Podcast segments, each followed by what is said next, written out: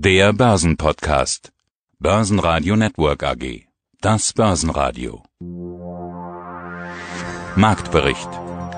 Im Studio Sebastian Leben und Peter Heinrich von der Börse Stuttgart Andreas Groß und vom Börsenparkett in Frankfurt Markus Königer von ICF.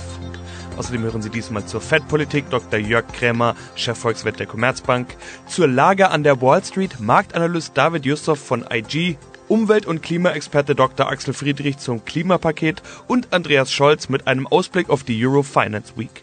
Die Interviews hören Sie in ausführlicher Form auf der Börsenradio-Website oder in der Börsenradio-App. Eine aufregende Börsenwoche geht zu Ende. Erst Ölschock, dann Fettsitzung und am Ende schließlich Hexensabbat. Und was macht der DAX daraus? Schließt mit 12.468 Punkten genau da, wo er vor einer Woche auch geschlossen hat. Auch der Freitag war so gut wie unbewegt. Fast so, als wäre da überhaupt nichts passiert. Und dabei war das doch eine Menge. Denn zu den eben genannten Themen kamen an diesem Freitag noch ein internationaler Fridays for Future Protest. Passenderweise legte die Bundesregierung genau an diesem Freitag ihr Klimaschutzpaket vor.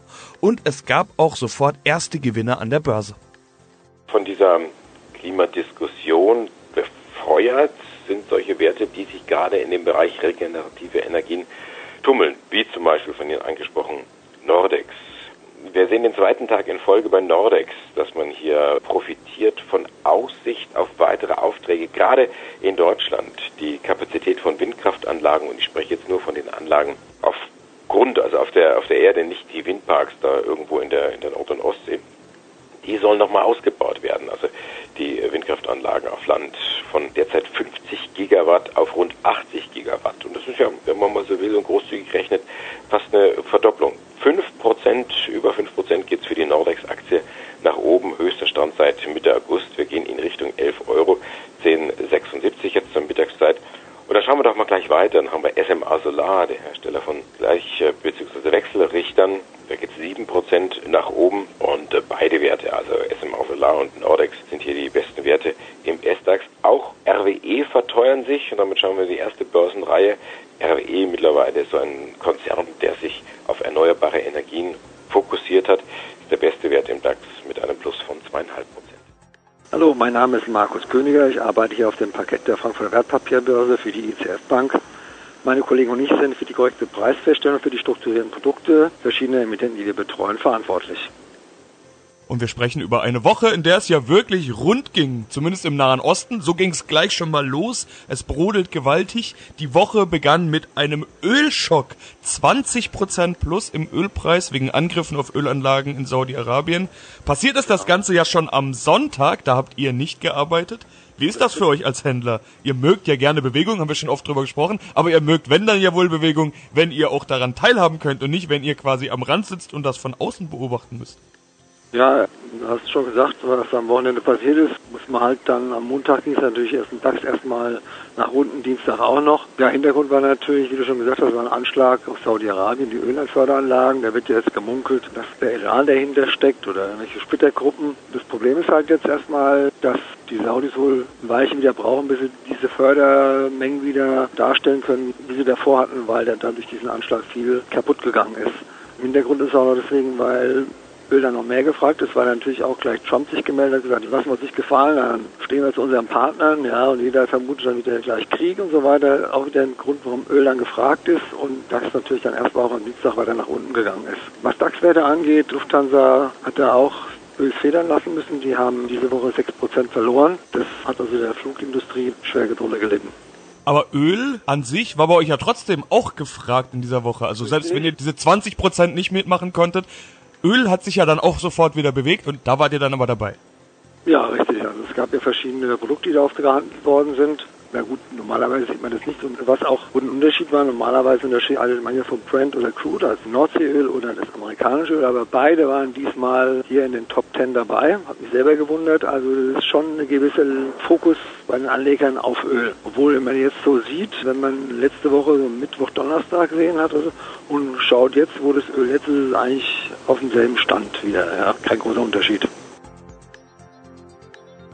Ölpreise auch ein Thema dieser Woche. Okay, hat eigentlich schon am Sonntag begonnen. Wir erinnern uns, der Ölpreisschock hat sich ja wieder einigermaßen geregelt, normalisiert im Laufe der Woche. Wo ist der Ölpreis denn jetzt? Wir sind jetzt beim Brennöl bei 64 Dollar und 86 und das ist jetzt doch wieder ein Anstieg von 0,4 Prozent. Es hatte den Anschein, dass sich das Ganze so ein bisschen beruhigt, aber vielleicht auch ausgehend von diesem exorbitanten Anstieg. In Asien waren ja die Preise Montag früh um 20 Prozent angesprungen und hierzulande war dann der Kurssprung nicht ganz so heftig. Also es hat sich so ein bisschen wieder beruhigt. Aber man darf das einfach nicht vergessen. Es ist ein, ja, wenn man so will, ein, ein Ölfass, äh, an dem eine Lunte irgendwo anliegt. Das kann jederzeit explodieren. Und verbal explodiert das schon mal.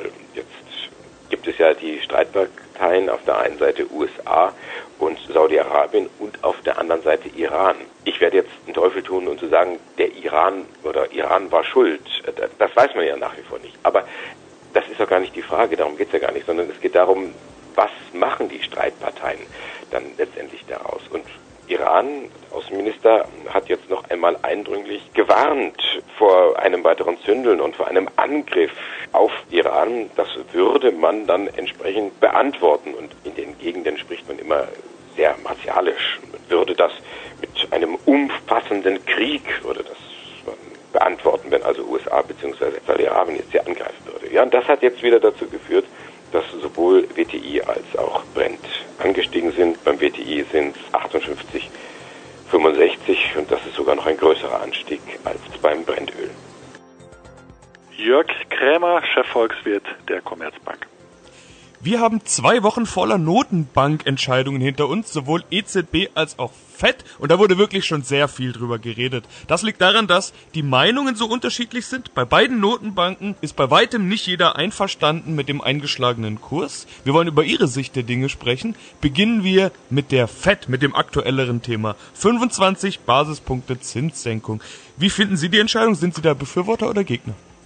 Also der amerikanischen Volkswirtschaft geht's ja nicht schlecht. Ne? Die Arbeitslosenquote liegt unter 4 Prozent, das Wachstum liegt bei gut 2 Prozent. Wenn Sie mir diese Fundamentaldaten vor einem Jahr gesagt hätten, dann hätte ich niemals erwartet, dass die amerikanische Notenbank jetzt schon zum zweiten Mal ihren Leitzins gesenkt hat. Und das bedeutet im Umkehrschluss, da gibt's noch andere Kräfte, die bewirken, dass die Zinsen in Amerika gesenkt wurden durch die amerikanische Notenbank. Ja, und damit meine ich natürlich den amerikanischen Präsidenten Trump, der massiv Druck ausübt auf die amerikanische Zentralbank. Und die will natürlich in dieser delikaten Situation so unter Druck stehend Fehler vermeiden, keinesfalls die Konjunktur abwürgen. Und wenn sie jetzt schon zum zweiten Mal die Zinsen gesenkt hat, dann eben auch um jegliche Konjunkturrisiken auch äh, auszuschließen, um sich nicht angreifbar zu machen. Aber ich glaube, dass sie die Zinsen zu stark senkt und die Gefahr besteht, dass sie dem Entstehen neuer Übertreibungen an den Finanzmärkten, vielleicht auch an den Immobilienmärkten, dadurch Vorschub leistet. Manch einer hat trotzdem gehofft, dass es sogar noch mehr gibt, dass der Markt vielleicht überrascht wird, vielleicht 50 Basispunkte Zinssenkung. Stattdessen gab es ja nicht mal den Ausblick auf schnell noch weitere Senkungen. Wie bewerten Sie den Zinsausblick? Der ist ja immer besonders wichtig für den Markt. Ja, die amerikanische Notenbank hat also das zumindest richtig gemacht und hat es offen gelassen, wie es weitergeht, beziehungsweise nur gesagt, das abhängt von den Daten. Das muss sie auch machen. Der Druck ist, ist so riesig, wenn sie jetzt auch noch zweimal senkt, obwohl das ja schon umstritten ist, und dann auch noch weitere Zinssenkungen offen in Aussicht stellt, das wäre viel zu gefährlich, zumal sie auch sehen müssen, dass in den letzten Monaten die Inflationsrate in Amerika doch angesprungen ist über ein Treffen von zwei großen Persönlichkeiten unserer Zeit wollen wir auch noch sprechen. Der eine heißt Donald Trump, noch so ein Begriff, der in unserem Marktbericht eigentlich täglich auftaucht. Der andere heißt Mark Zuckerberg, auch ganz häufig dabei, zumindest sein Unternehmen Facebook. Um was ging's da? Na, die beiden sind sicherlich Alpha-Tiere, so kann man das nennen, auch wenn sie in völlig unterschiedlichen Altersklassen kämpfen. Ja, es geht im Grunde genommen um, um mehrere Dinge. Also sicherlich der Hauptpunkt ist gewesen, Facebook ist ja mittlerweile relativ groß geworden, auch mit Instagram und WhatsApp und hat damit auch entsprechende Marktmacht, auch Meinungsmacht. Das ist das eine. Und das andere ist, wie geht man um mit Kommentaren, mit Postings, die offensichtlich auf Facebook nichts zu suchen haben, dann gelöscht werden müssen, weil sie den Richtlinien nicht entsprechen. Aber man hat aufs Herz, wer kennt eigentlich die Richtlinien, die Community-Richtlinien von Facebook so ganz genau? Ich habe manchmal den Eindruck, die kennen das selber nicht. Also da irgendwo Klarheit zu schaffen, eine klare Linie reinzukommen, was soll, was darf, was muss kommuniziert werden und was darf eben nicht kommuniziert werden. Also da hat man sich getroffen, da hat man gesprochen, da ging es zum einen mit Senatoren, hat man gesprochen, was das Thema Marktmacht angeht und das andere Thema, was soll, ja, sprechen wir zensiert werden oder eben nicht, das war Donald Trump. Es war ein lockeres Gespräch mit einem ganz ernsten Hintergrund. Es geht letztendlich ja auch um das Geschäftsmodell von Facebook. Und Zuckerberg hat ganz klar gesagt, also hier irgendwelche Unternehmensanteile wie WhatsApp oder Insta zu verkaufen, das könnt ihr vergessen, das mache ich nicht. Und auf der anderen Seite hier das Thema, wie gehe ich mit den Postings um? Ja, lasst uns da eine entsprechende entsprechendes Gremium dann irgendwo finden und gründen. Da können auch gerne Juristen und politaffine Menschen dabei sein. Da bin ich offen, da spreche ich drüber. Und Präsident Trump hat das Treffen als nett bezeichnet, Zuckerberg als gut und konstruktiv. Ja, und damit haben wir dieses gute, nette und konstruktive Gespräch auch in die entsprechende mediale Öffentlichkeit getragen. Ja, guten Tag, liebe Zuhörer. Mein Name ist David Yusuf. Bin Marktanalyst bei DailyFix, einem Research-Portal und Unternehmen des Online-Brokers IG. Von uns erhalten Sie täglich relevante Marktupdates zu den wichtigsten Märkten, darunter auch Gold, Dow Jones und Öl. In dieser Woche haben alle Marktteilnehmer auf die FED-Sitzung gewartet. Es gab die Zinssenkung von 25 Basispunkten, die erwartet und gewollt war. Reagiert hat die Börse allerdings kaum, vielleicht auch genau deshalb, weil die Erwartungen getroffen und erfüllt wurden. Wie ist die Lage im Dow Jones? Ja, genau. Also wie du schon sagst, Sebastian, wir haben ein wenig gemischte Signale erhalten seitens der Notenbank Fed, weshalb der Dow Jones sich kaum in den letzten Tagen nach vorne bewegt hat. Das gilt im Übrigen auch für den DAX. Ja, was ist passiert? Folgendes ist passiert. Die Erwartungen wurden getroffen, aber es bestanden noch einige Erwartungen an weitere Zinsschritte beziehungsweise an die Prognosen. Und da sah es nämlich nicht so gut aus, zumindest aus Sicht der Marktteilnehmer. Die sogenannten Dotplots haben angezeigt, dass im Median in diesem Jahr wahrscheinlich kein weiterer Zinsschritt erfolgen würde, aber man sollte das Ganze doch nicht überbewerten, denn wir haben im Juli ebenfalls die Dotplots gesehen, die keine Veränderung angezeigt haben und dennoch haben wir jetzt schon den zweiten Zinsschritt bekommen. Insofern könnte das ein wenig überbewertet sein, also beziehungsweise die Annahme, dass auf Basis der Dotplots jetzt deswegen kein Zinsschritt mehr erfolgen wird. Wir hatten aber auch Aussagen seitens des FED-Präsidenten Jerome Powell, der ein wenig Hoffnungen in ein neues Quantitative Easing Programm geschürt hat, wenn man das so sagen darf, beziehungsweise die Medien berichten darüber, dass es meiner Meinung nach auch ein wenig übertrieben. Nichtsdestotrotz, das waren eindeutige Signale in Richtung dessen, dass man doch weiterhin datenabhängig agiert und bereit wäre, weiter zu lockern, wenn es sein muss. Und das ist das eindeutige Signal, was tatsächlich hier erfolgt ist aus meiner Sicht, was tatsächlich doch zur Stabilität im Dow Jones früher oder später weiter beitragen könnte, vielleicht auch jetzt. Also wie stellt sich denn die gesamte Lage dar? Wir haben wieder einen Fettput aus meiner Sicht im Markt drin. Sollten sich die Konjunkturdaten jetzt wieder erwarten, dennoch verbessern und die Rezessionsängste schwinden, dann ist das positiv für den US-Aktienmarkt. Sollten die Daten sich verschlechtern, dann hat die Fed hier ein eindeutiges Signal gesetzt, dann werden sie weiterhin lockern. Auch das könnte den Aktienmarkt stabil halten. Wir haben sicherlich noch andere Risikofaktoren wie den Handelsstreit, die das Upside-Potenzial limitieren dürften. Aber insgesamt glaube ich, dass dieses Signal eindeutig war, auch wenn ein bisschen unklar für die Marktteilnehmer. Aber der Fettput ist jetzt drin, sozusagen. Ein Börsengang haben wir noch im Angebot. Einen ja, Highlight-Börsengang kann man sagen. Wir hatten dieses Jahr ja schon ein paar. Da gibt es noch so einen Konzern, den vermutlich jeder kennt, der an die Börse strebt. Airbnb. Was gibt's da Neues? Airbnb, weiß nicht, ob es jetzt jeder kennt. Beschreibt mal ganz kurz, was die machen. Die vermitteln im Prinzip Wohnraum, Untermieter oder Ferienwohnungen und das quasi so auf privater Basis. Das sehen die Hotels, die Hotelketten natürlich nicht so gerne, denen wird Geschäft weggenommen. Das sehen die Städteentwickler auch nicht so gerne, weil das mittlerweile auch so eine Eigendynamik bekommen hat, dass sich Investoren Wohnungen kaufen, die freistehen lassen und nicht dauerhaft vermieten, sondern an die zahlungskräftigen Urlauber, die dann gerne auch mal hochgerechnet irgendwie 3.000, 4.000 Euro für eine Wohnung bezahlen, irgendwo mitten in Berlin und dann aber nur ein paar Tage da sind. Das ist ein Thema, was polarisiert, aber auch ein Riesengeschäft, ganz klar.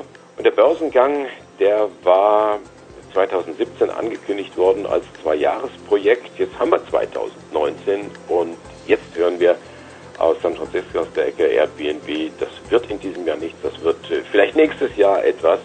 Und so droht das Ganze auch so eine kleine Hängepartie dann irgendwo gewesen, ja, sich zu entwickeln. Und äh, Brian Chesky, der Chef von Airbnb, ja, der muss dann auch irgendwann mal sich outen, was er denn jetzt eigentlich will, weil allzu lange kann man die Investoren dann nicht halten. Die wenden sich dann anderen Projekten zu, vielleicht dann auch irgendwo der Konkurrent, weil Airbnb ist nicht allein. Mein Name ist Axel Friedrich, ich berate die halbe Welt, versuche die, um, die Welt zu retten. Das Problem ist, die Welt will nicht gerettet werden. Oder die Politik will das nicht. Warum wissen Sie im Vorfeld, dass das, was am Freitag kommt, dieser, dieser Klimapakt, dass das ein Flop sein wird? Es gibt ja natürlich Vorbereitungen und die Ministerien und die Arbeitsgruppen arbeiten ja vorher. Und es sind nur einige Punkte offen, die werden jetzt noch diskutiert. Aber natürlich vieles muss vorher ausgearbeitet werden. Sie können ja nicht am letzten Tag die Minister aufeinander laufen lassen und dann finden Sie Entscheidungen. Das heißt, letzte Woche gab es schon ein Treffen der Koalitionsspitzen. Es gibt Arbeitsgruppenpapiere und man weiß, was die Parteien wollen. Also alles das liegt ja, zumindest in Berlin, zwar nicht auf dem Tisch, aber man bekommt das und dann weiß man, was da morgen noch diskutiert werden kann. Okay. Gehen wir mal ins Detail. Warum wird es ein Flop werden? Oder ist es nur halbherzig oder, oder ein bisschen Greta, um das Volk zu beruhigen? Man möchte natürlich sich als Umweltschützer, als Klimaschützer profilieren. Also Herr Söder hat das hervorragend getan, Frau Merkel. Aber das bedeutet, man muss den Menschen auch klar sagen, wir brauchen Änderungen. Und es geht nicht ohne Verbote, es geht nicht ohne Änderung. Wer sagt, Beispiel die Umweltministerin, machen eine CO2-Steuer und verteilen die hinter das Geld wieder. Wo kommt das Geld her, um den ÖV aufzubauen? Wo gibt das Geld her, die Bahn zu ändern? Das heißt, wenn ich nicht ganz klar sage, ich habe die Notwendigkeit, den Menschen die Struktur, Infrastruktur zukunftsfähig zu machen, dafür brauche ich Geld, der belügt die Wähler. Ja, was wird denn veröffentlicht werden und was, was würde gebraucht werden? Wir, wir bräuchten ein massives Umgestalten unserer Systeme, was wir wissenschaftlich nennen Backcasting. Das heißt, was brauchen wir in 2050 und was muss passieren in diesen welchen Zeiträumen? Wenn Sie zum Beispiel ein Gebäude nehmen, Sie müssen pro Jahr 3% der Gebäude tief sanieren, dass Sie 90% Energie verringern. Das bedeutet, Sie brauchen Handwerker, Sie brauchen Firmen, die das machen. Wenn Sie Emissionshandel einführen würden, würde nichts passieren. Am Ende hätten Sie dann einen Bedarf von 10% pro Jahr. Aber Sie haben die Handwerker gar nicht. Das heißt, das sind Illusionen, die da geweckt werden, die einfach fachlich, technisch auf dem Tisch gar nicht funktionieren. Und das ist, was man einmal ärgert, wenn man weiß, als Wissenschaftler, was gemacht werden müsste und sieht, es werden Entscheidungen getroffen, die gar nicht funktionieren. Emissionshandel in dem Bereich funktioniert nicht. Also das sind Illusionen. Und wenn Sie einen Preis haben im Bereich Verkehr, der den Benzinpreis, sagen wir, um 8 Cent erhöht, wissen wir, das wird sich nicht viel ändern. Die Elastizität, wie wir das nennen, sind 0,3. Das heißt, pro 10% Erhöhung sinkt der Verkehr um 3%. Ja, es muss eigentlich im Geldbeutel wehtun. Nein, wir müssen längerfristig arbeiten, wir müssen Innovationen vorantreiben. Das heißt, wir brauchen Vorschriften. Denn wenn die Emissionshandel gemacht wird, wartet jeder, dass der andere was tut. Und ich muss der Autoindustrie Vorgaben machen. Denn eine Entwicklung eines Modells dauert acht bis zehn Jahre. Apropos Ferien, ein letztes Thema haben wir noch. Thomas Cook, den geht's nämlich nicht so gut. Wie sieht's hier aus? 25 Prozent rauscht diese Aktie in den Keller. Thomas Cook, Reiseanbieter aus England, angeschlagener Touristikkonzern. Man braucht Geld, man braucht dringend Geld und mehr Geld. Man will ja sich selber sanieren und verhandelt jetzt mit den unterschiedlichen Gesprächspartnern, zum Beispiel mit Fosun, dem chinesischen Mischkonzern. Die wollen ja Thomas Cook, also den TUI-Konkurrenten, ganz gern übernehmen. Auf der anderen Seite spricht man mit Banken, mit Anleihegläubigern, versucht die irgendwo bei Laune zu halten. Aber das scheint relativ schwierig zu sein. Anders kann man diese heftige Aktienreaktion nicht erklären. Ja, mein Name ist Andreas Scholz. Ich bin Vorsitzender der Geschäftsführung der DSV Eurofinance Group und wir organisieren unter anderem die Eurofinance Week in Frankfurt am Main, die in diesem Jahr vom 18. bis zum 22. November stattfindet. Und zwar schon zum 22. Mal. 22. Eurofinance Week steht an im November. Was wird wichtig? Was muss man wissen? Ja, das ist erstmal ein Riesenmammutprojekt, was unser Team da stemmt, Jahr für Jahr, jetzt das 22. Mal, die 22. Auflage. Das ist nicht eine Konferenz, sage ich immer gerne, sondern das sind äh, über 20 verschiedene äh, Fachkonferenzen und Netzwerkveranstaltungen. Wir erwarten rund 4000 Besucher in Frankfurt am Main im Kongresscenter rund 300 Sprecher aus dem In- und Ausland. Ja, und wir diskutieren über die Finanzwirtschaft, über die Bankindustrie, über die großen Themen, die uns jeden Tag bewegen. Und natürlich wollen wir auch einen Ausblick geben auf das kommende Jahr 2020. Es ist ein spannendes Umfeld, geopolitisch, finanzpolitisch, geldpolitisch. Die Banken äh, weiter unter Druck natürlich. Es gibt neue Wettbewerber. Also ein riesiger Themenkranz und deswegen ein vollgepacktes Programm.